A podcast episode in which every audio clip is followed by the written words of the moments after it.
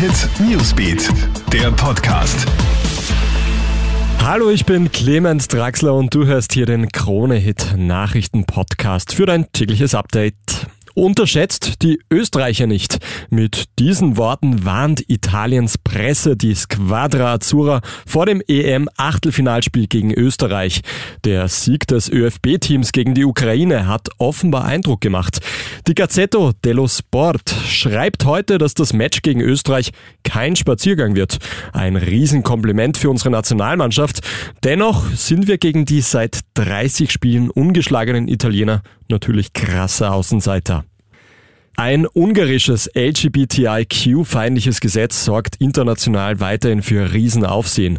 Ungarn hat hier ein Gesetz verabschiedet, das Werbung für Homosexualität und Geschlechtsumwandlungen bei Minderjährigen verbietet.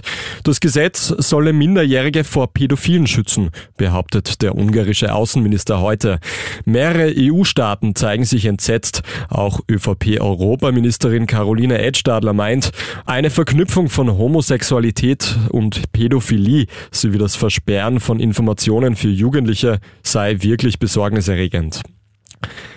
Welche Temperatur kann man Fiakerpferden zumuten? Und sind diese überhaupt noch zeitgemäß?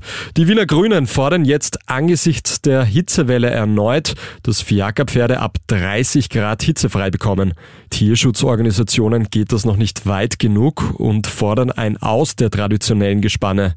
Die Stadt Salzburg empfiehlt ab 30 Grad nicht mehr auszufahren. Doch Fiaker fürchten um ihre Einnahmen. Daher halten sich nicht alle an die Regelungen. Für Bernhard Kahl von den Salzburger Grünen ist die Fiaker-Tradition allerdings sowieso nicht mehr zeitgemäß. Opium statt Pizza. In einer Pizzeria in Wien-Döbling hat die Polizei 13 Kilo Rohopium gefunden. Die Betreiber sollen in der Pizzeria mit den Drogen gedealt haben. Die beschlagnahmte Ware hat einen Straßenverkaufspreis von 200.000 Euro.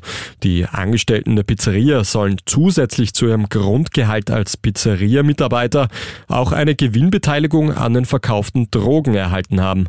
Sechs Personen sind von der Polizei festgenommen worden. Das Ausmaß des Drogenhandels ist bislang noch unbekannt. Die mutmaßlichen Täter leugnen. Das war's mit unserem Update aus der Nachrichtenredaktion für heute. Den nächsten Podcast gibt's dann wieder morgen in der Früh. Einen schönen Abend noch. Krone Hit Newsbeat, der Podcast.